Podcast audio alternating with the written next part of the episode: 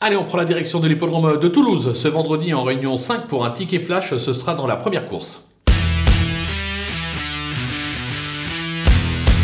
Dans cette épreuve, on va s'appuyer sur une valeur sûre, le numéro 3, Pamela Desmottes, qui n'a plus à faire ses preuves en pareille compagnie. Euh, elle est euh, vraiment confirmée sur ce type de parcours. Logiquement, il ne devrait pas y avoir lutte. Elle devrait tout simplement euh, s'imposer en roue libre.